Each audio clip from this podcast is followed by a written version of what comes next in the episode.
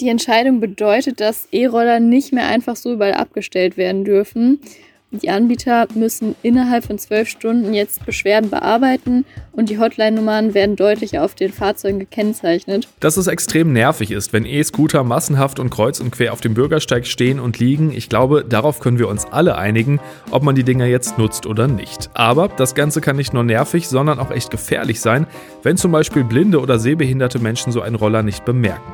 Das Oberverwaltungsgericht Münster hat deshalb jetzt entschieden, wild geparkte E-Roller sind formell illegal. Sprechen wir gleich drüber hier im Aufwacher. Bonn Aufwacher. News aus Bonn und der Region, NRW und dem Rest der Welt. Mit Benjamin Meyer am 3. März 2022. Schön, dass ihr dabei seid. Kleiner Hinweis jetzt nochmal direkt am Anfang. Äh, zurzeit passiert natürlich auch zwischen Redaktionsschluss und jetzt, also dem Moment, wo ihr uns hört, oft noch ziemlich viel. Deshalb alle aktuellen Infos zum Krieg in der Ukraine und zu allem, was damit zusammenhängt, findet ihr in unserem Newsticker bei RP Online. Den Link dazu, den gibt's in den Show Notes. Und wenn ihr in der Podcast-App seid, dann abonniert uns doch gerne direkt, würden wir uns auf jeden Fall sehr drüber freuen. Bei uns geht's heute neben der Geschichte mit den E-Scootern übrigens auch um Rainer Maria Wölki. Der sehr umstrittene Kölner Kardinal leitet seit gestern wieder das Erzbistum. Die Frage, die sich gerade stellt, ist aber, bleibt das auch so? Und genau darüber sprechen wir dann gleich auch noch hier im Aufwacher. Wie immer zu Beginn des Bonn-Aufwachers schauen wir jetzt aber erstmal auf die Stadt und die Region. Pendlerinnen und Pendler müssen sich auf weitere Zugausfälle in Bonn und der Region einstellen. Nachdem bereits im Februar zahlreiche Verbindungen gestrichen worden waren und das zeitweise für Chaos am Bonner Hauptbahnhof gesorgt hatte, hat die Deutsche Bahn nun für den gesamten März weitere Einschränkungen im Regionalverkehr im Rheinland angekündigt. Grund sind Bauarbeiten an elektronischen Stellwerken in Köln. Betroffen sind unter anderem die Linien RE5, RE6, RE8, RB27, RB48 und S19 und somit auch die Schienen auf beiden Rheinseiten, die zum Bonner Hauptbahnhof und dem Beuler Bahnhof führen.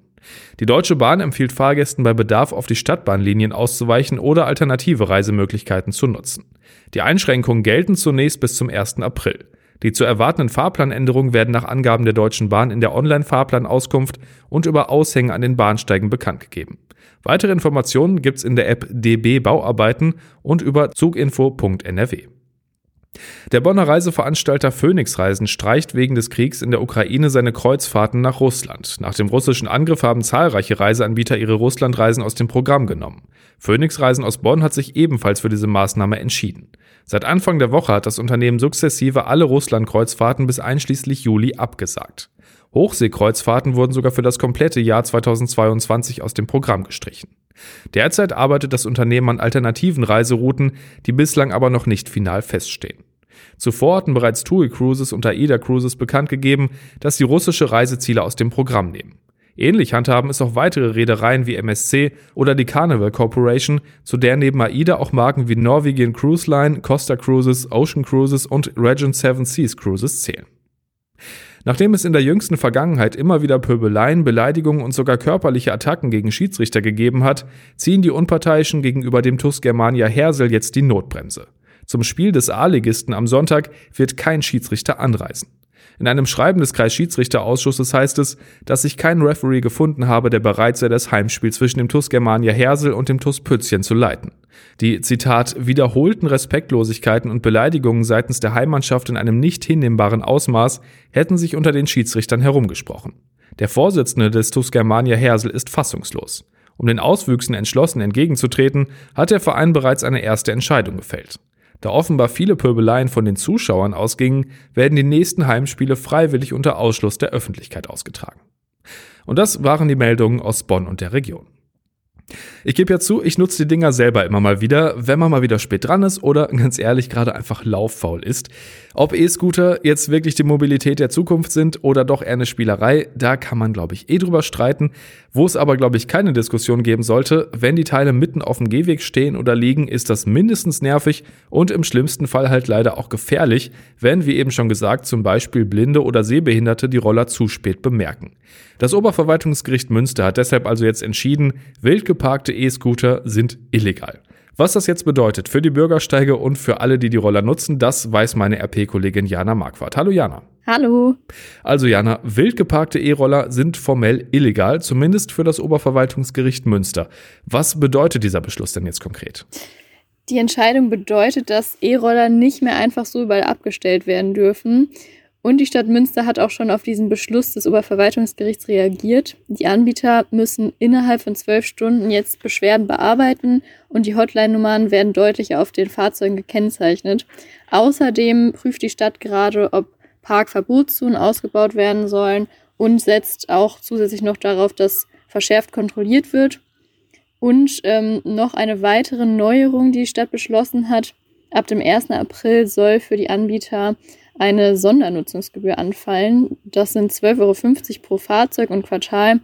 Die Stadt Münster schreibt in ihrer Pressemitteilung, dass sie nicht weiß, ob die Anbieter dazu veranlasst werden durch diese Sondernutzungsgebühr, dass sie ihre Fahrzeuge reduzieren, aber ja, es ist zumindest ein Anstoß. Und die freiwilligen Selbsterklärungen, die die Anbieter zuvor ähm, ja, gemacht haben, die gelten jetzt auch nicht mehr. Die sagen eigentlich aus, dass Teilnehmer im Verkehr nicht behindert werden dürfen durch die Roller. Jetzt sollen es aber ähm, nicht nur ja, diese freiwilligen Selbsterklärungen sein, sondern verbindliche Genehmigungsverfahren. Der Beschluss gilt ja erstmal nur für Münster. Äh, wie handhaben das denn jetzt andere Städte in NRW? Gibt es da schon Reaktionen? Genau, ich habe in verschiedenen Städten nachgefragt. Duisburg sagt, äh, dass sie den Beschluss zumindest zur Kenntnis genommen haben, aber weiterhin auf gute Kommunikation mit den Betreibern setzen. Die Stadt sagt auch, dass sie sehr schnell auf Beschwerden reagieren würde und ja, dass insgesamt auch nur ein Dutzend Beschwerden im Jahr kommen bei 650 Rollern. Freiwillige Selbstverpflichtungserklärungen gibt es auf jeden Fall. Die sagen eben aus, dass niemand im Straßenverkehr behindert werden darf, aber mehr ist anscheinend erstmal nicht geplant. In Mönchengladbach ist es so, dass ähm, ein Stadtsprecher mir auf meine Anfrage geantwortet hat, allerdings den Beschluss an sich nicht kommentiert hat. Die Stadt arbeite aber wohl auch an einer Selbstverpflichtungserklärung und an einem Konzept für Parkflächen. Letztendlich ist es wohl so, dass schon Beschwerden kommen, auch über verschiedene Kanäle. Es gibt insgesamt 740 E-Scooter in der Stadt. Ähm, aber wie viele Beschwerden jetzt genau kommen, darüber führe die Stadt wohl keine Statistik. In Düsseldorf dagegen ist es so, dass die Stadt tatsächlich prüft, ob äh, jetzt Handlungsbedarf besteht durch den Beschluss. Dort gibt es schon eine Sondernutzungserlaubnis für die Fahrzeuge, aber es wird trotzdem gerade versucht, etwas zu verändern. Und zwar sollen Abstellflächen und Parkverbotszonen in der Altstadt und Karlstadt was ändern und Personal, das auch an den Stationen dann, wo die Fahrzeuge abgestellt werden können, ähm, für Ordnung sorgt. Scheint sich also was zu tun. Die Klage in Münster hatte ja der Blinden- und Sehbehindertenverein Westfalen eingereicht. Was war dann jetzt eigentlich der konkrete Anlass und wie groß ist das Problem aus deren Sicht? Ursprünglich war es so, dass ein Mann in Bremen gestürzt ist. Das ist schon 2020 passiert. Der hat sich dabei den Oberschenkelhals gebrochen und er ist eben blind und ist über einen E-Roller gestürzt. Und ähm, daraufhin hat der Deutsche Blinden- und Sehbehindertenverein einen Artikel geschrieben, darüber, was man machen kann, wenn einem so ein Unfall passiert. Und ähm, auf diesen Artikel hin haben sich dann mehr als 20 Blinde und Sehbehinderte gemeldet. Und da hat der Verband dann gemerkt, okay, hier ist Handlungsbedarf, vor allem weil vier von denen aus Münster kamen. Sie haben dann gewusst, dass sie was tun müssen und haben dann gemeinsam mit dem Blinden- und Sehbehindertenverein Westfalen Klage eingereicht. Das Problem ist laut dem Anwalt des Verbandes der selbst blind ist, sehr akut. Du hast ja auch mit direkt Betroffenen gesprochen. Das ist für dir schon echt ein wirklich alltägliches Problem mittlerweile, ne? Ja, auf jeden Fall. Ich habe mit Renate Hub und Gerd Kotschik vom Blinden- und Sehbehindertenverein Düsseldorf gesprochen. Und Renate Hub hat mir erzählt, dass sie auf dem Weg zum Physiotherapeuten schon einmal mit ihrem Blindenstock an so einem E-Roller hängen geblieben ist und auch fast gestürzt wäre. Zum Glück ist ihr letztendlich nichts passiert. Sie hat aber einen großen Schrecken bekommen und sagt, dass solche Situationen für sie tatsächlich alltäglich sind, beziehungsweise dass sie auch schon von vielen anderen Sehbehinderten und Blinden mitbekommen hat, dass ihnen so etwas passiert. Wie ist das denn zu bewerten? Ändert dieser Beschluss jetzt wirklich was und wie könnte die Zukunft mit E-Scootern dann aussehen? Weil ganz verschwinden werden die deshalb ja wahrscheinlich nicht. Nee, das werden sie wohl nicht, auch nicht in Münster. Da ändert sich ja schon etwas. Der Anwalt Michael Richter vom Deutschen Blinden- und Sehbehindertenverband hofft aber, dass auch andere Städte nachziehen und hält das auch für wahrscheinlich. Renate Hob vom Düsseldorfer Blinden- und Sehbehindertenverein wünscht sich zumindest klare Parkflächen für die E-Scooter und dass sie eben nicht mehr einfach so auf dem Bürgersteig abgestellt werden. Außerdem merkt sie auch an, dass äh, viele nicht berücksichtigen, dass auf dem Boden ja auch ein Blindenleitsystem angebracht ist zum Beispiel an Ampeln, das sind diese Noppen auf dem Boden. Und sie sagt, wenn da schon zumindest nichts mehr abgestellt würde, wäre schon etwas gewonnen. Da könnte sich also gut was tun in nächster Zeit. Vielen Dank dir für die Infos, Jana. Danke dir und bis bald.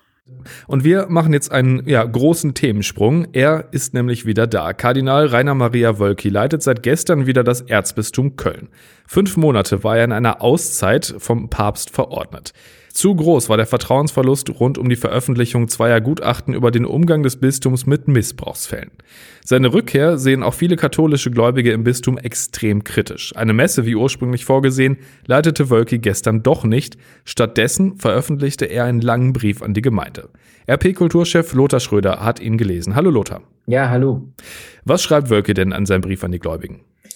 Wölki schreibt äh, zunächst, dass er viel Verständnis hat für die Verunsicherung, die äh, in den letzten Wochen und Monaten im Erzbistum waren und das viel äh, mit der Ablehnung seiner Person zusammenhängt. Er schreibt, es gibt Verunsicherung, Unverständnis und Misstrauen. Er räumt eigene Fehler ein, eigenes Verschulden, sagt aber auch, dass er, er hat ja eine geistliche Auszeit von fünf Monaten jetzt hinter sich, dass er nicht unverändert aus dieser geistlichen Auszeit herausgekommen ist, dass er vieles überdacht hat und gerne zu Gesprächen bereit ist. Und erst so im weiteren Verlauf des Briefes kommt dann die zentrale Stelle, dass er, wie er schreibt, aus einer Haltung innerer Freiheit den Heiligen Vater bittet, ihn von Dienst und Amt des Erzbischofs von Köln zu entbinden oder vielmehr er stellt es zur Verfügung und sagt, dass der Papst, so ist es auch das Kirchenrest, frei ist zu entscheiden, was dem Wohle der Kirche von Köln am meisten dient. Wie interpretierst du das denn? Will Wölki wirklich zurücktreten? Am Tag vor Aschermittwoch, vor seiner Rückkehr, waren sich alle einig, er kehrt zurück. Und zwar Hintergrund war ein Schreiben an alle Mitarbeiter des Erzbistums, des Delegaten und früheren Generalvikars Markus Hoffmann, der genau sagt, Kardinal Wölki kehrt zurück, Steinhauser beendet sein Amt und dieser Brief ist so detailliert, da geht so daraus hervor, wie der Briefkopf zu ändern ist, dass wieder der alte genommen werden soll und wer ihn nicht mal hat, kann ihn beim Generalvikariat anfragen. Also im kleinsten Detail wird die Rückkehr von Wölki auf längere Zeit äh, angeordnet und organisiert. Äh, dass äh, jetzt Wölki sein Amt zur Verfügung stellt, ist in dem Sinne eine Überraschung. Ob der Papst es annehmen wird, das ist völlig, äh, völlig offen. Äh, es gab drei Rücktrittsangebote, zuletzt von deutschen Bischöfen. Das war Erzbischof Hesse aus Hamburg, Kardinal Marx aus München und Weihbischof Schwaderlapp ebenfalls Köln. Alle drei wurden abgelehnt vom Papst, obwohl ihnen Pflichtverletzungen äh, vorgeworfen werden. Wie es sich bei Wölki verhalten wird, ist völlig offen. Wölki hatte noch vor einer Woche ein Gespräch im Vatikan. Er hat sehr gute Kontakte im Vatikan und dass ein Kardinal von seinem Amt entbunden wird, das geschieht in der katholischen Kirche äh, relativ selten. Ein Kardinal gehört zu der wenigen, zu der Gruppe weniger Leute, die einen künftigen Papst auch wählen. Also das ist alleroberste Liga, wenn man das so sagen darf. Und es gibt im Vatikan genug Leute, die daran interessiert sind, dass der Kölner Erzbischof weiter im Amt bleibt und weiter seine Macht ausüben kann. Wie schätzt du das denn ein? Was wäre ja besser für das Erzbistum Köln, dass Wölke geht oder dass er bleibt? Für das Erzbistum Köln gibt es keinen anderen Weg als einen Rücktritt, als einen Neuanfang. Äh, in den vergangenen Monaten äh, sind die Gräben so tief geworden und die Meinungen so unversöhnlich äh, und die Austrittswelle, es gibt ja immer wieder neue Zahlen, so hoch, äh, man kann sich, ähm, egal welche Gesprächsforen nun initiiert und geführt werden, keinen Neuanfang äh, wirklich vorstellen. Also ähm, ich glaube, mit äh, Wölki wird es, äh, wird das Erzbistum nicht wieder zu einer richtigen Glaubensgemeinschaft finden, die sich den zentralen Aufgaben der Institution einfach äh, widmet, der Seelsorge und auch der Vermittlung moralischer Werte. Und gerade in dieser Zeit wäre äh, eine Kirche, die ihre Stimme glaubhaft erheben kann, total wichtig. Vielen Dank dir, Lothar, für die Infos und für deine Einschätzung. Sehr gerne. Schauen wir auf das, was heute noch wichtig ist und wird, und da steht natürlich auch weiterhin der Krieg in der Ukraine im Mittelpunkt. Die Vollversammlung der UN, also der Vereinten Nationen, hat Russlands Angriff auf die Ukraine mit großer Mehrheit verurteilt. 141 der Mitgliedstaaten schlossen sich der Erklärung an, 35 enthielten sich und nur fünf lehnten den Beschluss ab, Russland, Belarus, Nordkorea, Eritrea und Syrien. In dem Text verurteilt die Vollversammlung den Angriff und auch Putins Befehl, Abschreckungswaffen in Alarmbereitschaft zu setzen. Außerdem fordert sie eine Einstellung der Gewaltanwendung gegen die Ukraine. Das Ganze hat keine völkerrechtlich bindende Funktion, sondern eher eine symbolische. Der ukrainische Präsident Zelensky schrieb bei Twitter, das Ergebnis zeige, dass eine weltweite Anti-Putin-Koalition in Kraft sei.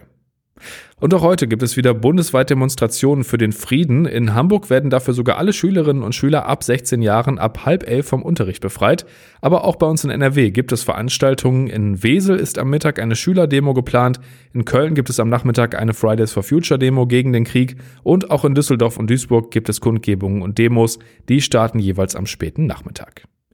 Der Bundesgerichtshof verhandelt heute zum Thema Corona-Schließungen. Der Inhaber einer Location mit mehreren Restaurants hatte gegen das Land Brandenburg geklagt, weil er vor gut zwei Jahren wegen Corona schließen musste. Speisen und Getränke durfte er nur noch zum Mitnehmen verkaufen.